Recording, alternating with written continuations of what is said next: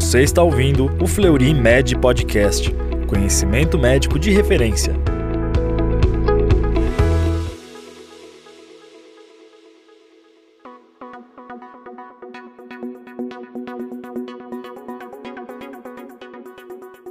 Olá, seja bem-vindo a mais um Fleury Med Podcast, canal oficial do Fleury Medicina e Saúde. Aqui você vai encontrar os temas mais discutidos e relevantes da medicina atual. Meu nome é Rosana Cardoso Alves, sou coordenadora do setor de Neurofisiologia Clínica do Fleury e hoje temos o prazer de conversar sobre epilepsia na infância com a doutora Marcília Martim, que é neuropediatra, neurofisiologista clínica e é assessora médica do setor de eletroencefalografia aqui do Fleury. Marcília, muito obrigada por ter aceito o nosso convite. Obrigada a vocês. Então, esse é um tema assim muito interessante, acho que vai ter muito pediatras ouvindo. Então, a gente gostaria de falar um pouquinho aí, até começar aí com definição da epilepsia, a nomenclatura mais utilizada, conceitos. Você poderia falar para a gente até a, a, a, qual é a definição mais aceita de epilepsia? E aí você já aproveita e também fala um pouquinho da nomenclatura mais utilizada atualmente? Rosana, nós temos uma classificação mais recente de 2017 que tem sido norte para nós, né, na epilepsia. Então, só para a gente lembrar, que eu acho que vale a pena a gente recordar isso, a OMS em 2015 fez um task force de epilepsia. Por quê? Porque a epilepsia é a doença neurológica mais comum do mundo, em qualquer faixa etária, porque a epilepsia atinge desde os bebês até os idosos, né? Que são os dois grandes picos de incidência, nos bebês, nas crianças, né? E nos idosos. Mas ela atinge qualquer faixa etária, qualquer faixa social, né? Tanto homens quanto mulheres. Quando a gente fala de epilepsia, eu acho que é interessante a gente definir algumas coisas. Primeiro, o que é convulsão? Convulsão é um evento único que qualquer um de nós pode sofrer, né? Que tem várias sintomatologias e é o sintoma da epilepsia, digamos assim. A epilepsia em si é quando aquela convulsão se repete. Então, um indivíduo pode ter um tipo de convulsão que se repete espontaneamente em situações diversas, então ele vai ter uma epilepsia. Mas ele também pode ter convulsões distintas, mais de um tipo de convulsão né? Então é importante a gente definir o tipo de crise, se aquela crise foi única, pontual, se ela se repete, que tipo de situação que ela se repete, se ela tem uma causa, para a gente tentar chegar num diagnóstico de síndrome. Então, por exemplo, um indivíduo que caiu e bateu a cabeça, ele pode ter uma convulsão, que a gente vai chamar de crise sintomática aguda. Essa convulsão não se repetindo foi uma crise única, sintomática, aguda, você vai tratar. Se aquela lesão na cabeça, né? Porque ele caiu, bateu a cabeça, então teve um TCE, lesionou alguma estrutura e aí essas crises se repetem, ele vai evoluir com uma epilepsia. E aí a gente vai cair na classificação de síndrome epilética estrutural, né? Porque ele vai ter uma lesão que causa essas crises repetidas. Então, eu acho que é muito interessante a gente definir bem a convulsão. Qualquer um de nós pode ter uma convulsão única e não ser uma pessoa portadora de epilepsia. Mas aquelas pessoas que têm crises convulsivas espontâneas, que a gente chama, quer dizer, que não são causadas por um distúrbio metabólico agudo, como numa diabetes, ou num trauma agudo, elas têm epilepsia, são portadoras da epilepsia. Então, isso é bem interessante da gente definir. Perfeito, eu acho que foi bem esclarecedor. Eu acho que assim, é, de rotina, geralmente quando a gente atende uma criança que teve uma crise epilética e faz investigação, uma das coisas que a gente usa até para entender o diagnóstico e classificar se essa criança tem uma síndrome epilética ou não, é a faixa etária, né? Então, a gente tem, por exemplo, o grupo das crises febris, que a gente até acho que você poderia comentar, porque os pediatras têm muita dúvida com relação às crises febris. Então, e também assim, é, no período neonatal, no no período do escolar a gente tem grupos de epilepsias diferentes. Eu acho que vale a pena você mapear e comentar um pouquinho aí para quem está ouvindo. Essa classificação mais recente, ela norteia tanto pela faixa etária quanto pela etiologia. Então, pela faixa etária, a gente tem os recém-nascidos, lactentes, a infância, os adolescentes, adultos jovens e os adultos, que aí vamos incluir os idosos. E pela etiologia, você tem várias etiologias que atualmente são mais ou menos seis grupos. É estrutural, genético, autoimune, infeccioso, né? Bom, quando a gente vai para a faixa etária, na infância, realmente eu acho que a convulsão febril é a que mais chega nos consultórios, no pronto-socorro. Então, a convulsão febril ela ocorre em qualquer criança, neurotípica ou não. Qualquer criança pode ter uma convulsão febril. Ela ocorre dos seis meses aos seis anos. Pode ocorrer um pouquinho antes? Pode. Pode ocorrer um pouquinho depois? Pode. O mais comum é você ter a primeira convulsão febril antes dos três anos de idade. Ah, mas minha criança já teve vários episódios de febre e nunca teve. Pode acontecer. Não significa que toda febre a criança vai ter convulsão febril certo? O que a gente geralmente vê é que a criança que tem convulsão febril, que tem uma predisposição, essa convulsão ocorre nos quadros febris muito agudos. Então, quer dizer, a criança está bem de manhã e de tarde faz uma febre repentina, provavelmente por um quadro viral, e aí a mudança rápida de temperatura, a criança convulsiona. Ah, mas ele estava com 37,8. Não tem problema. É a subida da temperatura que faz com que a criança convulsione. Então, a criança não precisa fazer 40 graus de febre para convulsionar. Ah, mas na hora que ele teve a convulsão, ele não estava com febre. Mas nas 24 horas antes ou depois, ele teve febre também é considerado convulsão febril. Então não precisa estar com febre no momento da convulsão. Bom, como é que é essa convulsão? Geralmente são convulsões de curta duração, menos de 5 minutos. Geralmente são convulsões generalizadas, né? A criança fica com o olhar parado, fica toda molinha, às vezes com os lábios roxos, às vezes se debatem. Esse é o mais é o quadro mais comum, né? A criança volta espontaneamente, geralmente você não precisa medicar. Às vezes, se a convulsão febril ocorre dentro de um ambiente hospitalar, às vezes você acaba medicando porque não deu, né? porque é muito rápido, né? Então você acaba tomando uma atitude. Mas se você está em casa e até chegar ao hospital, essa crise já cessou. E aí vem o que fazer na convulsão febril. A primeira situação é levar ao pronto-socorro, principalmente na primeira crise febril, e verificar se tem um quadro infeccioso que justifica uma convulsão, que seria uma encefalite, por exemplo. Talvez uma meningite, mas mais provável uma encefalite, né? Então você vai fazer investigação do sistema nervoso de quadros infecciosos do sistema nervoso central. Excluindo isso, criança voltou sem déficits motores, sem déficits neurológicos. Precisa fazer eletroencefalograma? Essa é uma grande dúvida. Não é preconizado, porque você está diante de uma criança neurologicamente rígida, né? Uma criança rígida que teve uma convulsão curta, febril e que provavelmente você vai ter um eletro normal. Quando que você vai fazer um eletroencefalograma? Se essa convulsão febril foi demorada, se essa convulsão febril teve sintomas focais, se essa convulsão febril se repete com muita frequência, por exemplo, aí você pode fazer um eletroencefalo para descartar uma possível síndrome epilética. Mas em geral a gente não faz nem ressonância nem eletro.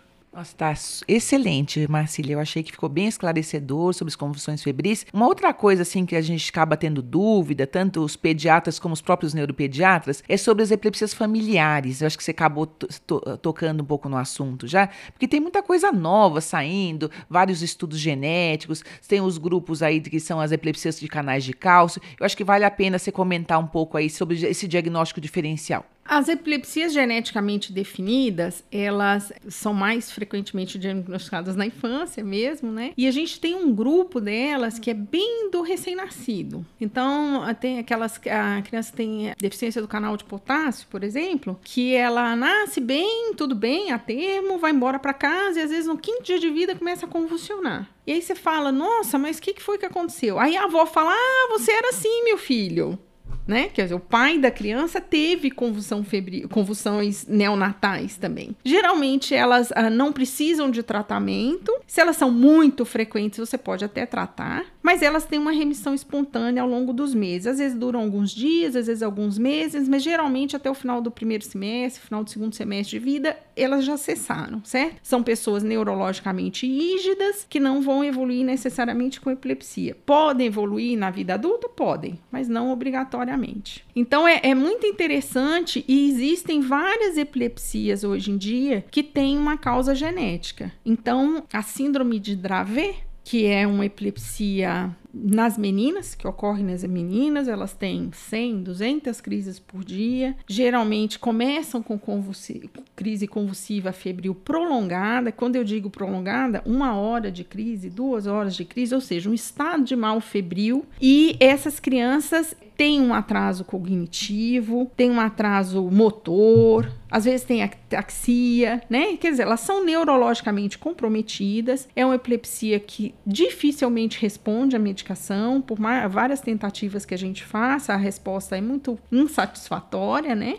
Então, um prognóstico ah, difícil para essas famílias. Mas é muito importante você fazer esse diagnóstico. Por quê? Por exemplo, as meninas que têm síndrome de Dravet, elas não podem receber dental. Como elas chegam ao pronto-socorro com uma hora de crise, duas horas de crise, faz parte da rotina de emergência se usar idantal para tirar, para fazer o resgate, que são as medicações de resgate, certo? Essas meninas não podem receber idantal por causa da mutação que elas têm no canal de sódio, e aí você pode piorar o quadro delas. Então, dependendo da situação que você está, é importante sim fazer a investigação genética. Mas na grande maioria das vezes, você não vai pedir um exame genético para uma criança que tem convulsão febril, por exemplo. Simples, né? Convulsão febril simples. Mas dependendo, você é interessante, é importante para você poder é, documentar e orientar essa família e o médico que vai receber essa criança no pronto-socorro.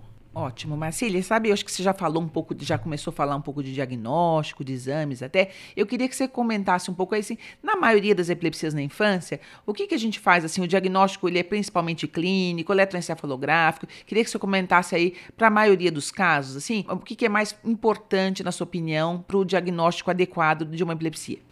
A, a, a, epilepsia, Rosana, ela, ela é muito interessante, muito intrigante, porque ela é um quebra-cabeças. Então, você vai ter que ver a faixa etária, como a gente tinha comentado, né, que norteia muita gente para pensar no diagnóstico, a clínica dessa crise.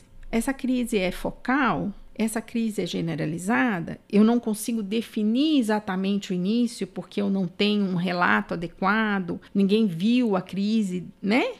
O início da crise, por exemplo, que entram nas indefinidas, né? As crises focais, é, eu posso pensar numa lesão estrutural, por exemplo. Né? Nas crises generalizadas, eu posso pensar numa epilepsia genética, mas uma coisa não exclui a outra, certo? Então, eu preciso saber a faixa etária, eu preciso definir o melhor possível a clínica da crise em si, do evento em si. Então, vai tanto da sintomatologia quanto do horário que a crise acontece, se tem alguma coisa que desencadeia essa crise. Então, por exemplo, nos adolescentes a gente tem crises ao despertar certo? Nos adolescentes, a gente tem crises que a gente chama de epilepsia mioclônica juvenil, que não é incomum a família falar: ah, doutora, foi para balada e teve uma convulsão. Porque tem a privação de sono, tem o estímulo luminoso, né? Então você vai provocar essa crise. Então, a faixa etária, a sintomatologia da crise, que horário que se tem algum, algum trigger para essa crise, né? E aí você vai fazendo, juntando as pecinhas do quebra-cabeça certo? Quando você examina clinicamente, é outra coisa importante. Esse indivíduo é neurologicamente normal? O exame neurológico dele é normal ou tem alteração? Né? Que isso também vai te sugerir uma etiologia. O segundo passo, é, ou terceiro, quarto passo, dependendo da situação, vai ser são os exames complementares. Quando você suspeita que o indivíduo é portador de epilepsia, o ideal é você fazer um eletroencefalograma. E aí, como é a minha área de expertise, de paixão, né? Eu acho que vale lembrar que o eletroencefalograma, eu sempre explico para os meus pacientes, o cérebro da gente funciona desde a barriga da mãe. 24 horas por dia, 7 dias por semana, 365 dias. O eletroencefalograma é uma janelinha para eu tentar ver o que está acontecendo nesse cérebro. Quanto menor a janela, mais difícil de eu ver o que está acontecendo lá dentro. Então, o ideal é a gente fazer um eletro de pelo menos uma hora, se possível de duas horas, em criança especialmente. É importantíssimo você fazer a vigília, mas é importante você fazer o sono. Então, eu tenho que monitorizar nesse eletroencefalo tanto a vigília quanto o sono. A gente sabe que os períodos de transição de fase são facilitadores de crises ou de alterações. Então, tanto a sonolência quanto o despertar são extremamente importantes. Né? Então, um eletroencefalo bem feito vai englobar tudo isso: a vigília, o sono, se possível, a sonolência, né? Se você conseguir colar, iniciar o exame com a criança acordada, e o despertar. O eletroencefalo vai trazer muitas ah, respostas. Então, um eletroencefalo normal, um eletroencefalo alterado, qual o tipo de alteração, se é uma alteração focal, se é uma alteração generalizada, se essa alteração ocorre em vigília, se ela ocorre em sono, se ela ocorre só em sono, né? Então, ela vai sugerir várias possibilidades diagnósticas. E dependendo do que você encontra ao longo dessas primeiras peças, você vai fazer exames de imagem ou exames genéticos. Eu acho que está bem esclarecedor. É, é, assim, eu queria que você comentasse até para o que vai ter um pediatra que às vezes vai receber o, o, resultado do eletroencefalograma, comentar sobre algumas alterações que são comuns e são interessantes aí para a gente fechar o diagnóstico e fazer uma boa correlação clínica. Eu acho que as, as alterações mais comuns na infância são as, os complexos espícula-onda, né? Quem, quem pegou o eletro de papel escuta o som até hoje do que é o complexo espícula onda 3 por segundo, né? Sem dar a minha idade, né?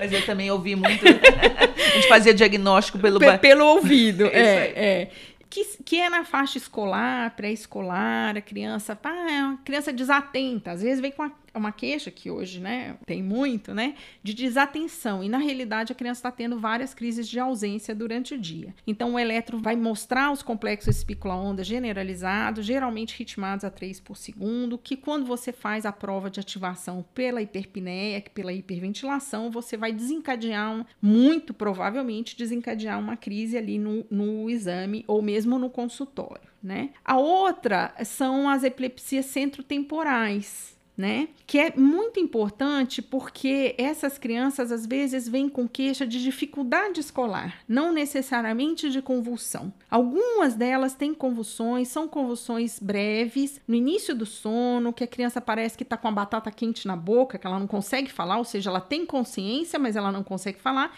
pela região de comprometimento, né? Da língua, da, da região do pescoço, aqui do ombro, às vezes. E ela chama os pais, procura os pais, porque ela, ela tá sentindo alguma coisa coisa não consegue falar. E aí, quando você. Mas a queixa principal da família é a dificuldade escolar, por exemplo. E aí, quando você faz o eletroencefalo, ele vai evidenciar a atividade na região rolândica, classicamente, né? Que é as regiões centro-temporais, às vezes à esquerda, às vezes à direita, às vezes bilateral. A grande preocupação nessas crianças é quando elas evoluem para o POX, que é a espícula onda contínua durante o sono, que aí realmente a gente tem que ter um, um tratamento um pouco mais agressivo, digamos assim, né? Ótimo. Marcela, como você já falou um pouco também aí sobre os principais achados, dependendo do achado que a gente tem no EEG, já vai ajudar muito na decisão aí de qual medicação é mais adequada para aquele tipo de epilepsia. Eu queria que você comentasse aí sobre os principais tratamentos, aí sobre o que, que a gente quando é, o que, que seria mais adequado, até para um pediatra que está ouvindo, ele saber aí dos, dos principais aí medicações que são utilizadas. Hoje em dia a gente tem novas medicações, mas na infância a gente sempre acaba usando as mais tradicionais até, né? E eu queria que você comentasse um pouco sobre isso, por favor. Assim, Rosana, a convulsão febril por si só, quando a gente define que aquela criança tem convulsão febril, a gente não vai medicar. Vão ser orientações para o período de febre. A gente tem algumas medicações que a gente pode usar, por exemplo, o Sabril é muito conhecido pela síndrome de West, né? Mas dependendo, você pode começar o tratamento da síndrome de West, muito importante para você cessar os espasmos, cessar a evolução com o corticoide. Que aí a criança vai ter que ser internada para receber o ACTH. Mas assim, atualmente as medicações que a gente mais tem são a, o ácido valproico e o levetiracetam. São as duas grandes medicações que a gente tem usado. Existem várias outras, várias opções, várias associações que a gente pode usar. Você pode usar benzodiazepínico. A gente tem que lembrar que o ácido valproico dá síndrome do ovário policístico, então não é interessante usar em meninas na idade pré-púbere ou púbere, tem que ter muito cuidado, né? Então a gente tem uma gama muito grande de medicação atualmente, mas realmente você vai ter que ver qual tipo de síndrome epilética você conseguiu colocar essa criança para optar pela medicação. Ótimo, obrigada, Marcília. E assim, estouramos o tempo e assim temos que chegar aí ao final desse podcast. Agradecemos muito a participação da doutora Marcília e esperamos que todos tenham gostado da nossa conversa e do tema de hoje. Muito obrigada, espero que tenha sido interessante. Qualquer dia desse a gente conversa de novo. Isso. E aguardamos você no nosso próximo episódio. Obrigada.